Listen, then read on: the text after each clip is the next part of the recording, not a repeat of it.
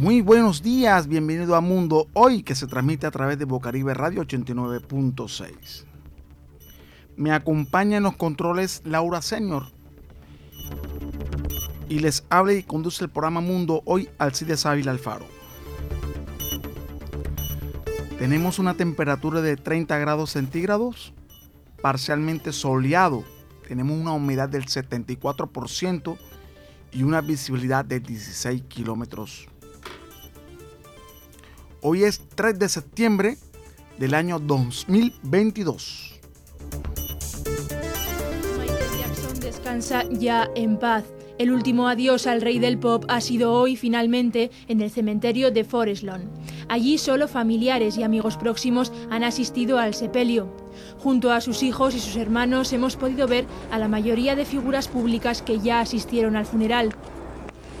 Han pasado 70 días desde la muerte del rey del pop su cuerpo durante este tiempo ha descansado en una cámara frigorífica y mientras sus fans celebraban homenajes alrededor de todo el mundo, recibían multitud de datos sobre las circunstancias de su muerte, hasta que este lunes conocíamos oficialmente que fue un homicidio.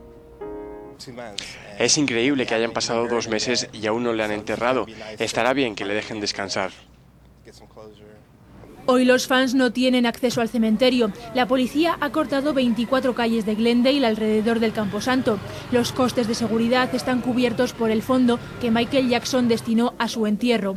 La ubicación de la tumba dentro del cementerio es además una zona exclusiva de acceso restringido para protegerla de curiosos o saqueadores. No en vano es esta una de las zonas más exclusivas de California. Jackson descansará junto a mitos como Humphrey Bogart, Clark Gable o Walt Disney.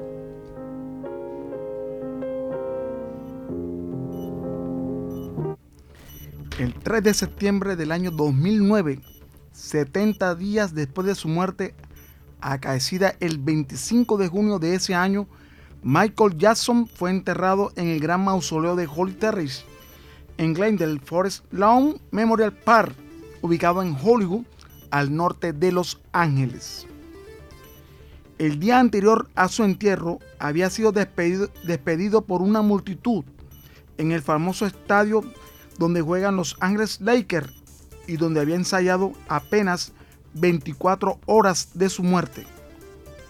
La demora para la inhumación se debió a los múltiples trámites que demandó un fallecimiento tan lleno de oscuridad como su vida privada. Cuando llegó a su casa después del ensayo, estaba exultante pero agotado.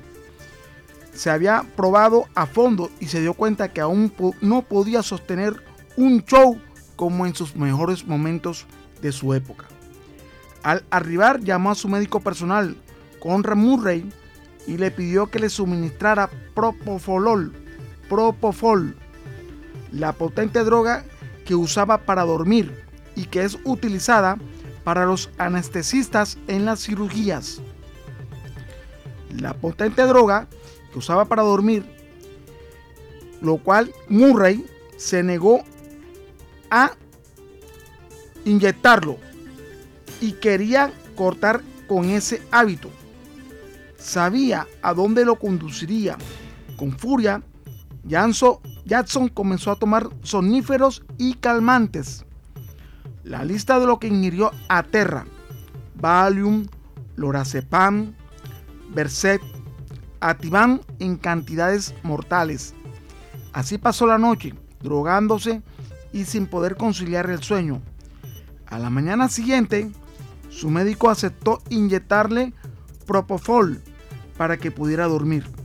Pero el, el cóctel de medicamento fue fatal. Minutos después de aplicarle el anestésico, Murray regresó a la habitación de Michael Jackson, que seguía en su cama con los ojos cerrados.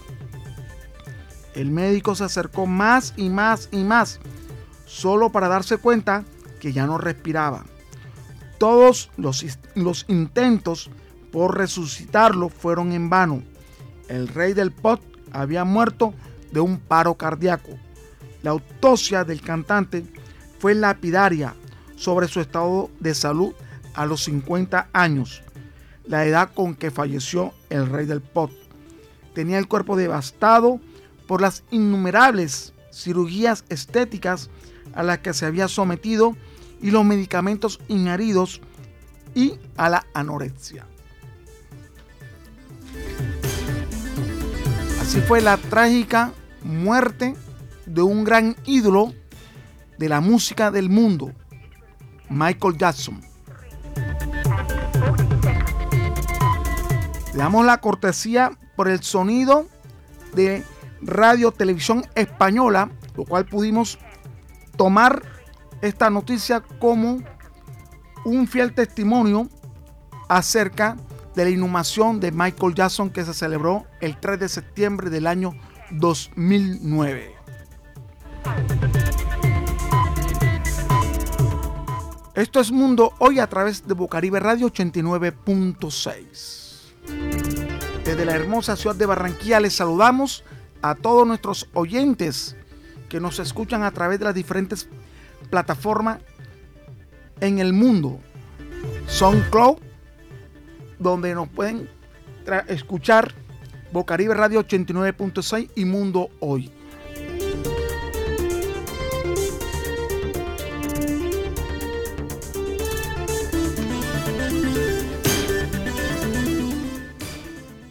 En el día de ayer se clausuró el séptimo Congreso Nacional de Minería, que se realizó este viernes en Cartagena, donde estuvo la presencia del presidente Gustavo Petro y afirmó el impuesto a las exportaciones de petróleo y carbón. Este impuesto está propuesto en la reforma tributaria que el gobierno nacional presentó al Congreso de la República y es una de las maneras en la cual se puede financiar los programas sociales del Estado y disminuir el déficit social con el menor daño posible. En su intervención el presidente manifestó que una de las maneras para disminuir nuestro déficit con el menor daño posible para los empresarios de Colombia y para la gente que trabaja en Colombia y para la gente pobre de Colombia, estamos poniendo un impuesto a una actividad sobre una propiedad pública, tratando de capturar parte de la renta hacia el Estado para financiar sus programas y disminuir el déficit fiscal, precisó el primer mandatario de los colombianos recalcó que el petróleo es propiedad pública. En su intervención el mandatario recordó que siempre las reformas tributarias aquí en, Colombia han perjudicado siempre a la canasta familiar. Siempre se le incrementa un impuesto a la canasta familiar y a los más pobres y a las personas de clase media en el país.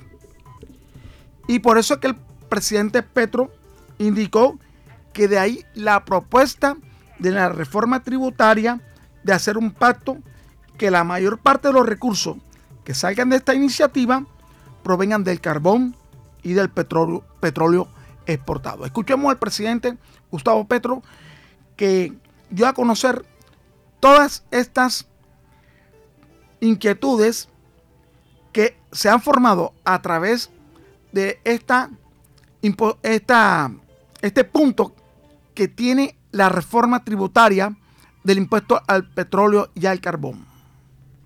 De renta es una transferencia de riqueza, no ganada, que es el principio de la economía política, es una renta ¿Quién paga esa renta si exportamos el consumidor fuera del país? Los países que nos compran eso. Si vendemos al consumidor en Colombia a precio internacional el petróleo que es de Colombia, que es lo que hacemos, entonces lo paga el consumidor de gasolinas y otros combustibles dentro de Colombia. Renta, una transferencia de riqueza de los consumidores de gasolina fuera del país o dentro del país. Entonces, digamos, el impuesto lo que está diciendo, y esta es la mayor parte de la reforma tributaria en, en valor, es de una propiedad del Estado a quienes le hemos concedido la posibilidad de explotación, si ese precio se eleva, no cualquier momento, sino si se eleva, pagará un porcentaje de, esa, de esos ingresos que se han elevado al Estado sobre una concesión y una propiedad que es estatal. Es una manera de disminuir nuestro déficit con el menor daño posible para los empresarios de Colombia, para la gente que trabaja en Colombia, para la gente pobre de Colombia. Estamos poniendo un impuesto sobre una actividad, sobre una propiedad pública, tratando de capturar parte de la renta hacia el Estado para financiar sus programas y disminuir el déficit fiscal. A mí me parece clave e inteligente esa reforma tributaria. Es mucho más inteligente que decir entonces que le van a poner el IVA al pan. Esa es la declaración del, presidente Gustavo Petro ayer en la ciudad de Cartagena, en el séptimo Congreso Nacional de Minería. El presidente siempre recalcó, recalcó que la constitución del año de 1886 y de 1991, el petróleo es propiedad pública. Es del Estado, es de la nación y no es de propiedad privada. También habló acerca de otros temas muy importantes en su intervención en este Congreso Nacional de Minería. Y es que habló sobre otros minerales que tendrían más demanda en el futuro. Y esos minerales van a generar con ellos energía limpia. Esa energía limpia que tanto anhelamos porque se está contaminando mucho el planeta. Y es por eso que se estima que si no se le pone control, habrá un calentamiento global que tendrá repercusiones naturales muy, muy desastrosa para la humanidad. El presidente Gustavo Petro insistió que por la exploración minera cambiaría su sentido y explicó que estos minerales van a tener una gran demanda porque se requieren para la producción de energía limpia. Y son 12 minerales que van a ser muy demandados en la medida que baja la demanda del carbón y del petróleo y la otra economía minera crece y sus precios van a aumentar, agregó el jefe del Estado en esa intervención ayer en la ciudad de Cartagena. El presidente Gustavo Petro también manifestó que la exploración minera tendría que cambiar de sentido y de objetivo. De objetivo. ¿Por qué? porque son necesarios para generar las energías limpias que tanto se necesita, tanto que se requiere. Y, y estas, estos minerales que se piensan explorar servirán para la construcción de muchos eh, muchos panales, panales y energía eólica para la construcción de, lo, de todos esos aquí en Colombia. Aunque salgan muy costosos, pero que con el tiempo se irán corrigiendo y se irán abaratando y Colombia podrá construir su propia energía limpia. Escuchemos al presidente. Y es su precio internacional. Entre más se eleve, y solo estamos hablando de las consecuencias de la guerra, más es el impuesto. Eso es justo o injusto. Veamos, un barril del petróleo más o menos en promedio cuesta sacarlo en Colombia 28 dólares el barril. Y puede venderse, dependiendo del precio internacional, en 100 dólares. Hoy. Mañana, quién sabe. Hoy 100. Si no se pone impuesto a eso, ¿para quién va la ganancia? entre 28 y 100. O sea, 70 de 100. 70%. ¿Para quién va la ganancia? Para el concesionario del petróleo. Claro, ustedes podrán decir, no, hay uno público, Ecopetrol, sí, semipúblico. Pero es así matemáticamente. ¿Y por qué? ¿Acaso el petróleo no es propiedad pública? algunos amigos me van a, decir, mira, ahí demostró lo que estábamos diciendo de él. Petróleo es propiedad pública, todo lo que hay en el suelo, debajo del suelo, en el subsuelo, es público, es del Estado, es de la nación, no es propiedad privada. Así haya una propiedad privada encima. Eso es lo que dice tanto la constitución del 86 como la del 91. Ambas. Entonces, ¿qué es lo que hace el Estado? Concederle a un particular la explotación de su propiedad estatal para que saque un usufructuo de esa explotación, pero a cambio compensa al Estado con algo que se llama regalías, es, es una, la palabra que le dimos, e impuestos. Si el precio internacional del petróleo estuviera por debajo de 28 dólares y en promedio fuera eso, no estaríamos exportando petróleo. Y estaríamos en unos líos, claro que sí, económicos. Pero si el precio es 100 dólares, ¿por qué toda la renta, y esta palabra la subrayo, renta, no como la usamos cotidianamente, renta es una transferencia de riqueza, no ganada, que es el principio de la economía política, es una renta. ¿Quién paga esa renta? Si exportamos el consumidor fuera del país, los países que nos compran eso.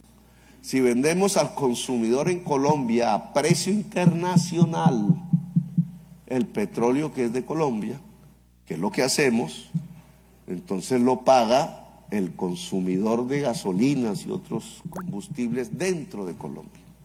Renta, una transferencia de riqueza de los consumidores de gasolina fuera del país o dentro del país. Entonces, digamos, el impuesto lo que está diciendo, y esta es la mayor parte de la reforma tributaria, en, en valor, es de una propiedad del Estado a quienes le hemos concedido la posibilidad de explotación, si ese precio se eleva, no cualquier momento, sino si se eleva, pagará un porcentaje de, esa, de esos ingresos que se han elevado al Estado sobre una concesión y una propiedad que es estatal. Bueno, están las declaraciones del presidente Gustavo Petro ayer en Cartagena. El jefe de Estado destacó que el valor de estos minerales van a crecer porque son muy necesarios. Son muy necesarios para generar las energías limpias que tanto anhela Colombia y que se necesita para el mundo. Es decir, para reemplazar el carbón y el petróleo, hacer una turbina de viento de esas inmensas para la energía eólica y hacer los paneles solares para la energía solar. Implica el uso de los minerales, que son los que les ha mencionado. Además, el mandatario resaltó que así como el país tuvo una capacidad de construir un buque para la investigación científica y de los océanos, como el ARC Simón Bolívar, que será enviado a la Antártida, también debe ser capaz de producir los instrumentos para la generación de energía limpia. Una propuesta muy ambiciosa por parte del presidente Gustavo Petro de cambiar el desarrollo del país a través de procesos de energía limpia. El impuesto al carbón y al petróleo lo van a pagar en la medida en que se incremente el petróleo. Lo van a pagar por medio de la, de la exportación del petróleo y el carbón. Es la manera como se obtendrán muchos recursos económicos para poder solventar las necesidades y el déficit del presupuesto colombiano a través de la gran reforma tributaria que ha dado al Congreso de la República. Así que el presidente de los colombianos se presentó ayer en el Congreso Nacional Minería, el séptimo, en la ciudad de Cartagena, para explicarle a los empresarios mineros de en qué consiste este impuesto. Este mundo hoy a través de Bocaribe Radio vamos a unos mensajes comerciales.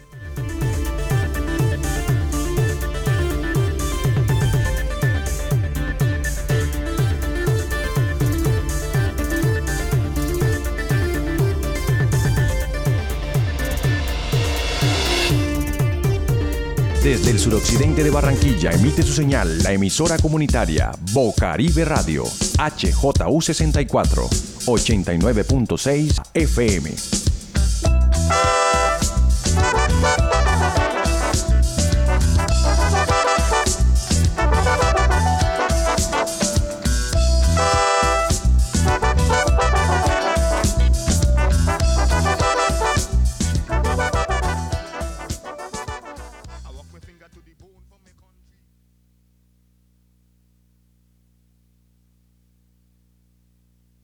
Escucha disparos, balaceras o explosiones y se encuentra en un lugar cerrado, evite la curiosidad, asomarse por las ventanas, salir a la calle o intentar grabar la situación con su celular o cualquier otro dispositivo. Permanezca resguardado en un lugar seguro hasta que la situación de peligro haya terminado. Esta es una recomendación del Comité Internacional de la Cruz Roja y la Cruz Roja. Bocaribe Radio. Síguenos en Instagram, Twitter, Facebook y SoundCloud.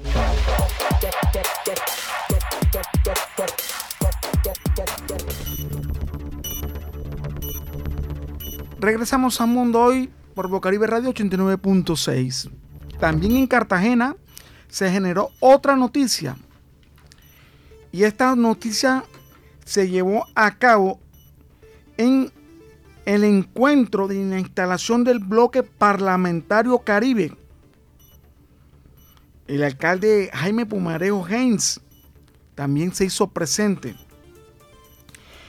donde pudo dar con detalles y explicar para las necesidades y proyectos del gran impacto en las propuestas en el marco de la formulación del Plan Nacional de Desarrollo, así como el del presupuesto general de la Nación. En su intervención, el mandatario de los barranqueros puso sobre la mesa la navegabilidad del río Magdalena como una prioridad de la región. Al recordar que la APP, que está siendo propuesta y ha sido propuesta en diferentes oportunidades, en administraciones anteriores resultó fallidas. Ya van en dos ocasiones en la cual esta propuesta ha resultado negativa. El alcalde Jaime Pumarejo manifestó que tuvo conversaciones con el ministro de Transporte, donde le planteó que la navegabilidad del río Magdalena se maneje por una empresa de economía mixta, una empresa con capital del Estado y, la empresa una, con un capital público, privado y público. Así le manifestó el alcalde Jaime Pumarejo al ministro de Transporte.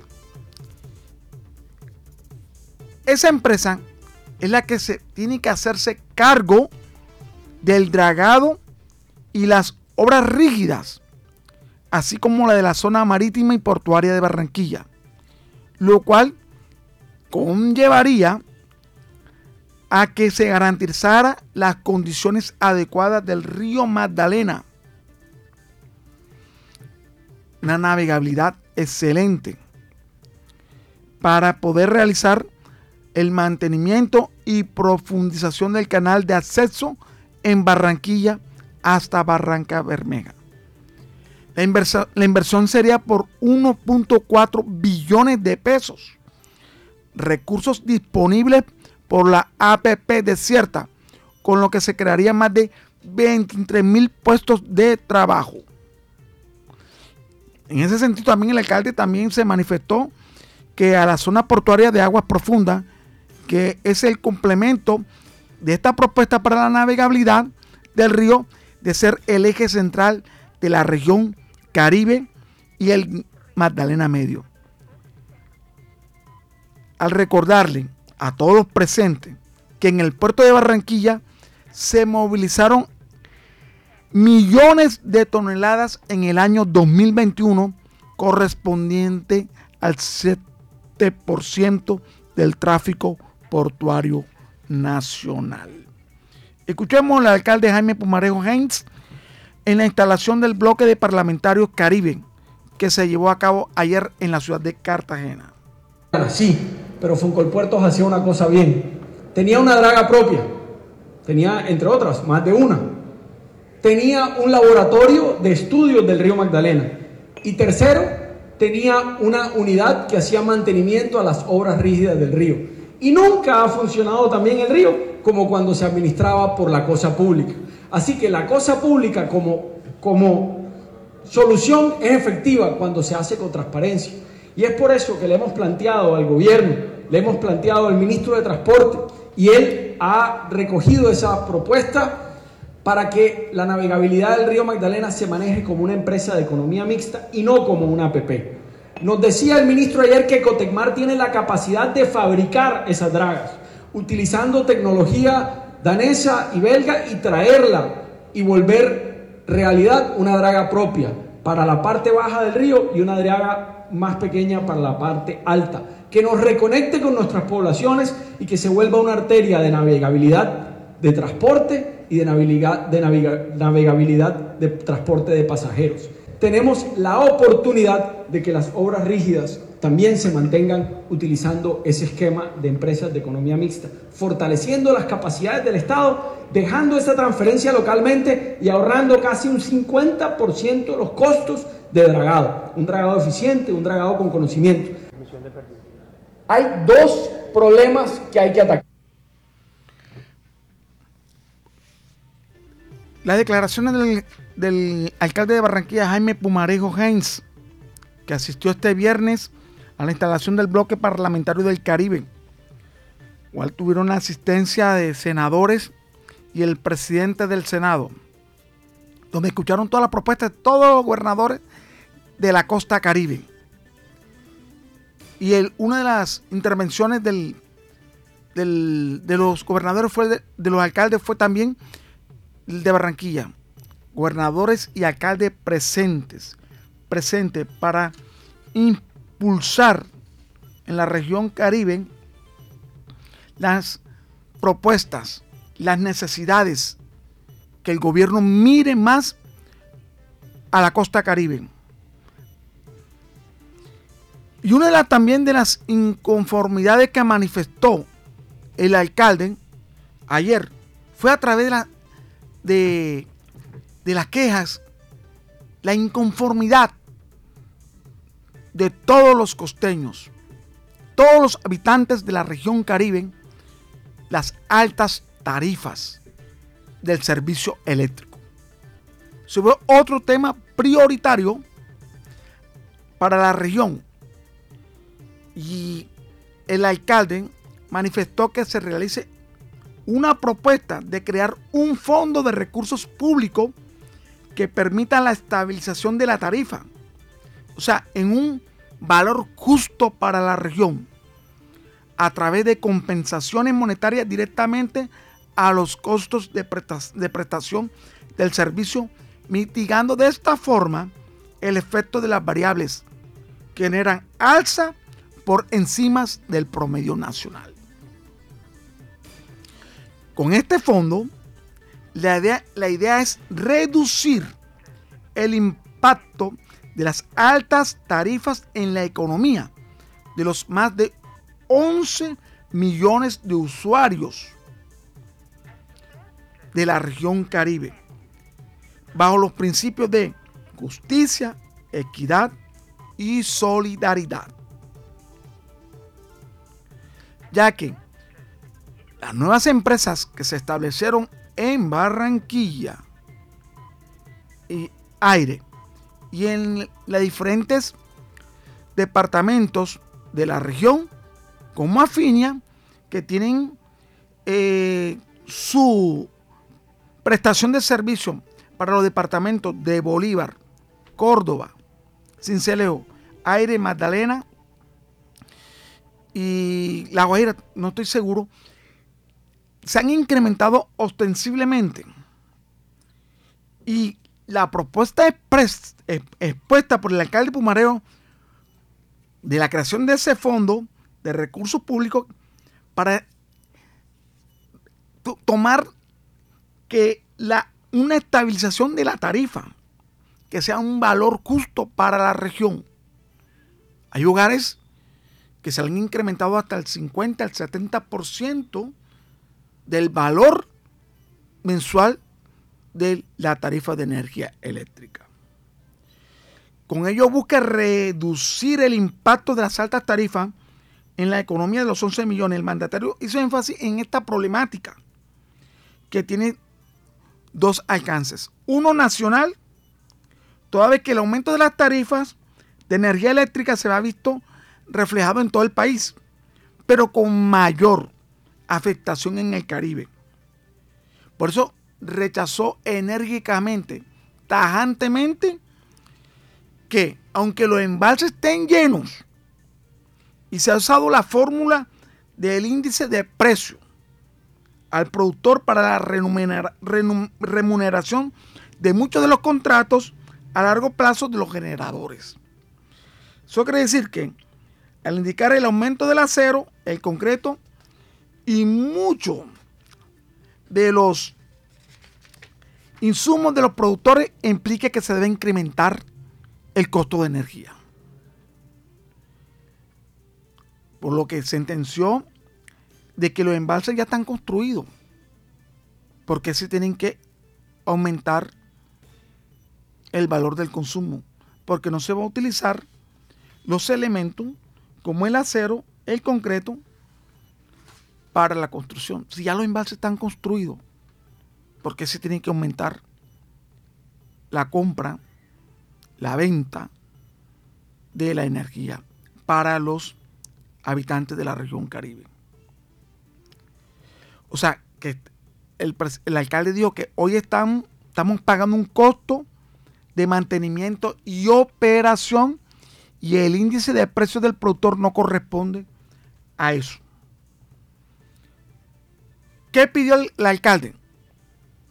Es que se trabaje con el gobierno y con el sector para revisar su estructura de costo y oferente a Colombia una diferenciación en la manera en que se manejen las tarifas, puntualizó el mandatario, mandatario barranquillero.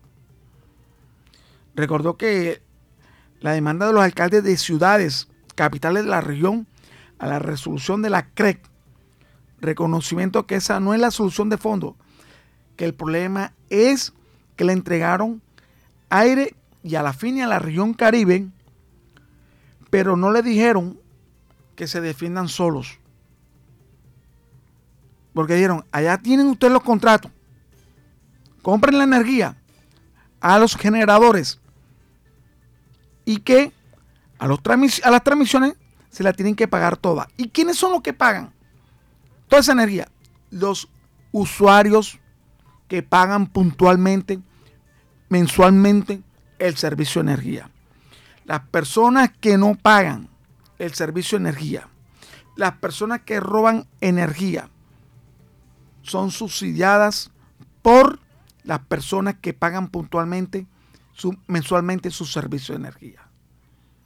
Y por lo tanto, estas empresas han incrementado el valor del recibo de luz, el valor de los kilo, del kilovatio, para poder recuperar la energía que se ha perdido, la energía que se han robado.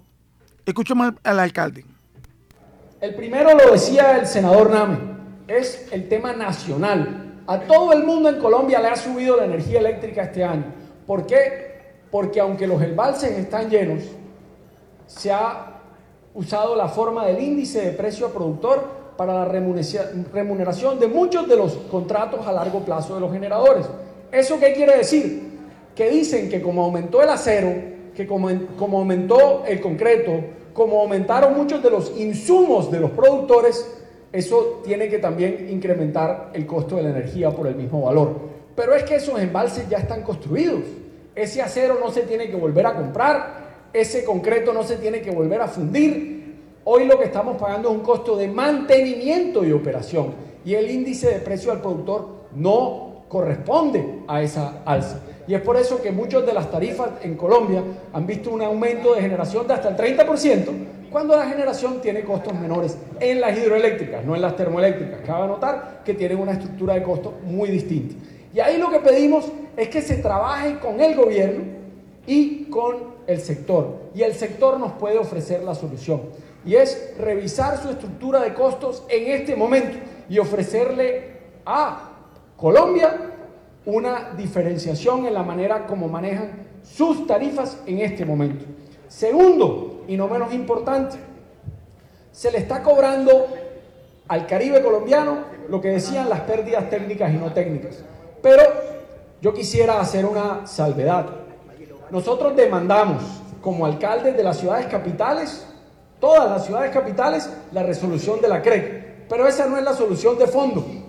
El problema es que le entregaron a Aire y a Afinia, es decir, a EPM y a, unos, y a Ener Pereira con unos privados, la región Caribe, pero les dijeron defiéndanse solos, señor presidente, porque les dijeron estas dos empresas, ustedes le tienen que comprar toda la energía a los, a los generadores, le tienen que comprar toda la energía a los transmisores y se la tienen que pagar toda, pero ustedes verán qué hacen con la región. Entonces los dejaron en la boca del lobo. ¿Y ellos qué dijeron? ¿Y a quién le cobro? Cóbrale al que te paga. Entonces le están cobrando al que paga por el que no paga. Y al que no, y al que paga por las pérdidas inherentes a 10 años o a 15 años de malos manejos.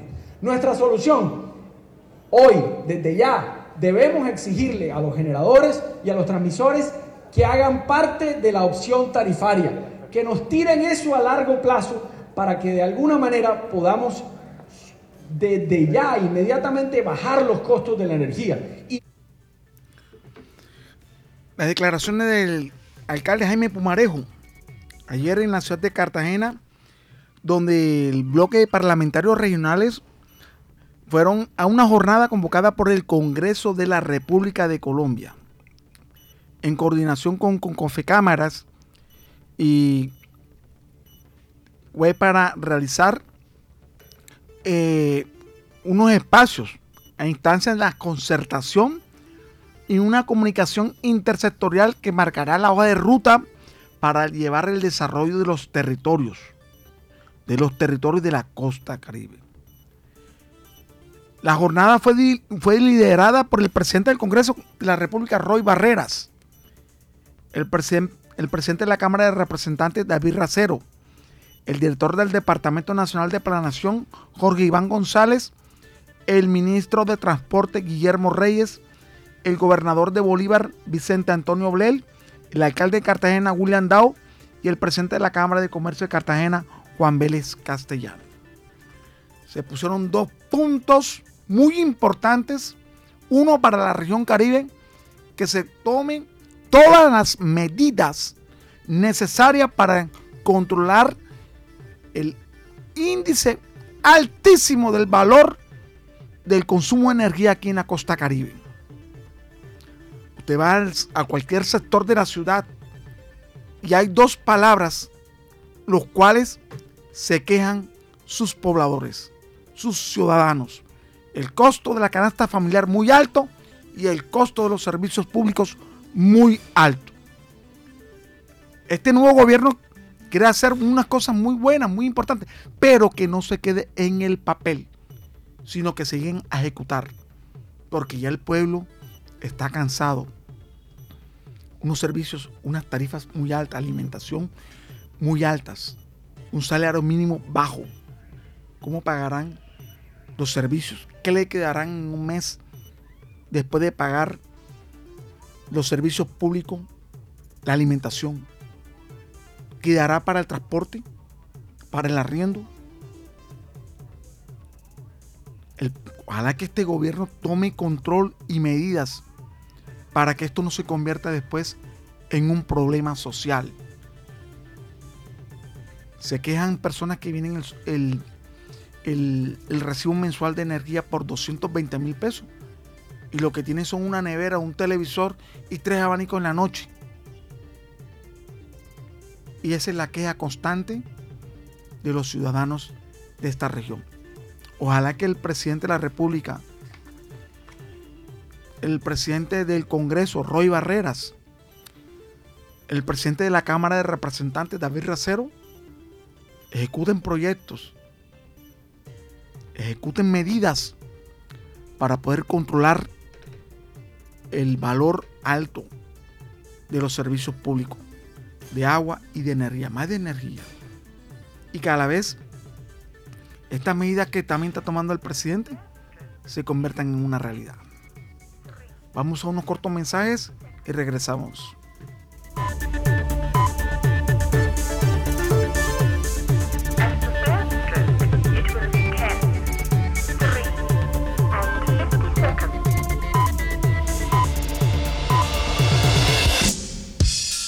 Desde el suroccidente de Barranquilla emite su señal la emisora comunitaria Bocaribe Radio, HJU64, 89.6 FM.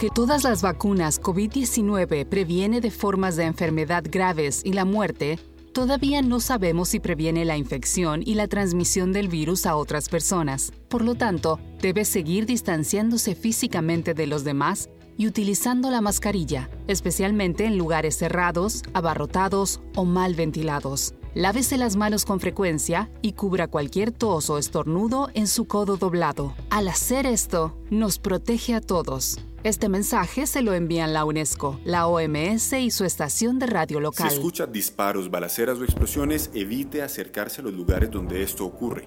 Evite tocar, mover o recoger balas, armas, granadas o cualquier tipo de artefacto explosivo o alguna de sus partes. Estos se pueden activar y herir o causar la muerte de una o varias personas. Por eso, es importante que usted y los demás se alejen de estas zonas. Esta es una recomendación del Comité Internacional de la Cruz Roja y la Cruz Roja. Bocaribe Radio. Síguenos en Instagram, Twitter, Facebook y SoundCloud.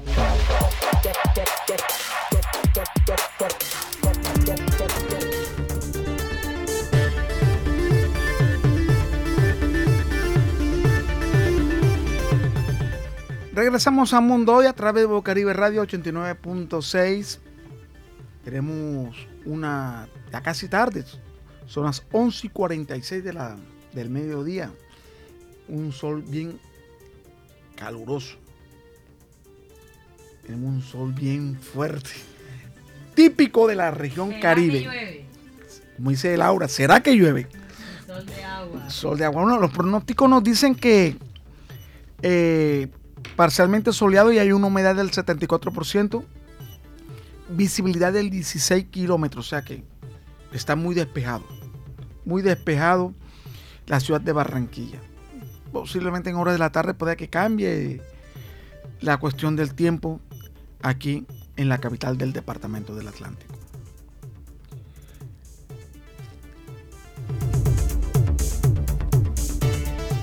Hoy se va a llevar a cabo un lanzamiento de Artemis 1 es la misión de la NASA a la Luna. Es la ambición más ambiciosa que tiene el ser humano. Se lanzará este sábado la primera misión del programa Artemis 1 que tiene como objetivo llevar humanos a la Luna tras más de 50 años. Pero esta, este lanzamiento no habrá tripulación. No habrá tripulación. Se va a llevar a cabo hoy 3 de septiembre.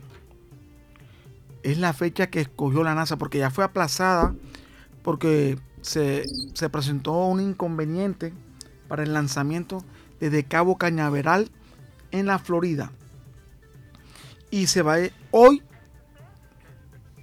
va a ser lanzado este cohete.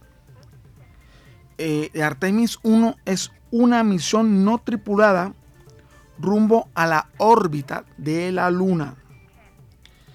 Eh, yo, yo, quisiera poner un, si se puede tener un sonido de fondo una transmisión en directo que se estaba, llevando, se estaba llevando a cabo. La era de la exploración espacial.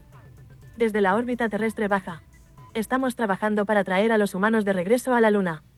Y luego a Marte. Al expandir las fronteras del conocimiento. Estamos ayudando a responder las grandes preguntas sobre el universo. El espacio nos brinda oportunidades increíbles. Para experimentar y descubrir. Produciendo nueva ciencia asombrosa. De los vecinos de la Tierra a nuevos mundos. Estudiamos estrellas, galaxias y buscamos exoplanetas. Además de la astronomía, la ciencia planetaria y la astrofísica. Científicos de la ESA trabajan en el cultivo de alimentos en el espacio. Buscando vida en Marte. Y la comprensión de nuestro propio planeta. Desde el espacio, los satélites vigilan la Tierra para monitorear su salud. Nuestros satélites mejoran las previsiones meteorológicas. Observar los efectos a largo plazo del cambio climático y contribuir con conocimientos valiosos a las ciencias de la Tierra. Los satélites Sentinel para el programa europeo Copernicus. Proporcionar información vital sobre nuestro medio ambiente, que pueden ayudar a mejorar nuestra vida diaria. Los satélites también te ayudan a encontrar dónde estás y llevarte a donde quieres ir. Hemos desarrollado Galileo, sistema global de satélite propio de Europa para navegar por el mundo, con más de 20 satélites y una red de estaciones terrestres. Galileo proporciona información de posicionamiento global precisa. Los satélites también están conectando el mundo, haciendo posibles muchas de las tecnologías que usamos todos los días, como televisión por satélite y acceso a Internet. La ESA está en el corazón de las comunicaciones por satélite de Europa. Desarrollo de nuevos sistemas de telecomunicaciones y fomentando la innovación europea, uniendo la industria, la ciencia y la tecnología. Bueno, esta es una señal en directo a través de YouTube del lanzamiento de Artemis 1 en español de la NASA. Vemos las imágenes en directo desde Cabo Cañaveral. Se encuentra en posición de lanzamiento el cohete Artemis 1. Artemis 1, que es una misión no tripulada para realizar un estudio de la órbita y que estará en la órbita de la Luna que tiene como finalidad de probar la tecnología que llevará a la humanidad de regreso al satélite natural más de 30, más de 50 años de ausencia. O sea, son 50 años los cuales el hombre no ha regresado a la luna. Ese satélite natural. Y por lo tanto, el objetivo de la misión es poner a prueba las capacidades del, poder, del poderoso cohete SLS de 98 metros de altura y de la nave Orión con capacidad para cuatro astronautas. Despegará la misión Artemis 1, la primera de varias naves que enviará la NASA a la Luna con el propósito de volver a repetir la hazaña del año 1969 logró el astronauta Neil Armstrong volver a pisar el suelo de nuestro satélite. Desde el Centro Espacial Kennedy, en Florida, Estados Unidos, se lanzará la cápsula Orion, impulsada por el cohete más potente que hasta el momento ha sido enviado al espacio exterior. El Space Launch System, SLS en sus siglas, son lo que va a realizar la NASA. Eh, estamos en contacto en, a través de YouTube, donde encontramos diferentes canales de televisión que están transmitiendo en vivo sin sonido la, el lanzamiento del el cohete espacial Artemis 1 de la NASA. Vamos a volvernos a conectar. Hemos visto antes. Esta imagen tal como la estamos mirando. Lo que estamos viendo no son solo todas las galaxias, pero hay un grupo aquí. Y sabes, es realmente, hay tantos detalles aquí.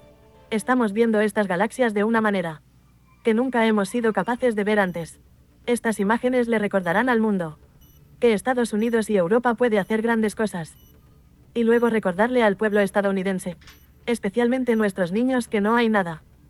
Más allá de nuestra capacidad, nada más allá de nuestra capacidad. Hoy representa un nuevo capítulo emocionante. En la exploración de nuestro universo. Este telescopio es uno de los grandes logros de ingeniería de la humanidad. Esta impresionante vista de los acantilados cósmicos de la nebulosa de Carina revela nuevos detalles sobre este vasto vivero estelar. En primer lugar, de cientos de nuevas estrellas que nunca hemos visto antes. Vemos ejemplos de burbujas y cavidades y chorros que están siendo expulsados por estas estrellas recién nacidas. Ves muchas estrellas individuales allí, en realidad resuelto como fuentes puntuales, lo cual es notable. Y luego, mientras nos desplazamos, vemos las galaxias. Y las galaxias emergentes. Ahora vemos gas y polvo que se está calentando. En la colisión entre esas galaxias. Bueno, ahí nos explicaban cuál es el objetivo de la NASA, ver más allá del espacio. Yo antes yo estaba en desacuerdo porque se gastaba mucha plata los científicos espaciales para investigar el espacio, donde había mucha pobreza humana en nuestro mundo. Y es que logré comprender que era necesario porque nos ayudaba a entender el espacio y a la vez de protegernos de cualquier satélite natural o un cometa o cualquier objeto del espacio ingresara a nuestro espacio de la Tierra y así poder estar preparado o prevenido para cualquier desastre. Y por eso es que el ser humano se ha encaminado por estudiar más, más, más, más allá de la atmósfera y el espacio que nos rodea a nosotros. Pero esto es de una manera para comprender y entender lo que es importante el espacio. Y yo me, pongo, me ponía a pensar cómo un ser tan superior como, como Dios creó el espacio y puso todo en orden. Donde las estrellas, los planetas, en su eje natural, van en un sistema de rotación, su sistema de trasladación y no, y no se altera. Las estrellas siempre en su infinito, en su lugar. Son astros grandiosísimos y se mantienen y se sostienen por sí mismos. Y esta es la misión de Artemis 1, que es llegar a la órbita de la Luna para poder recuperar 50 años que el hombre llegó a ese satélite natural. Pero como una manera para ver la capacidad de este cohete de realizar más allá de la Luna expediciones con astronautas dentro de estos cohetes que son lanzados al espacio. Este es el mundo hoy a través de Bocaribe Radio 89.6 y llegamos hacia el final del mundo hoy a través de Bocaribe Radio.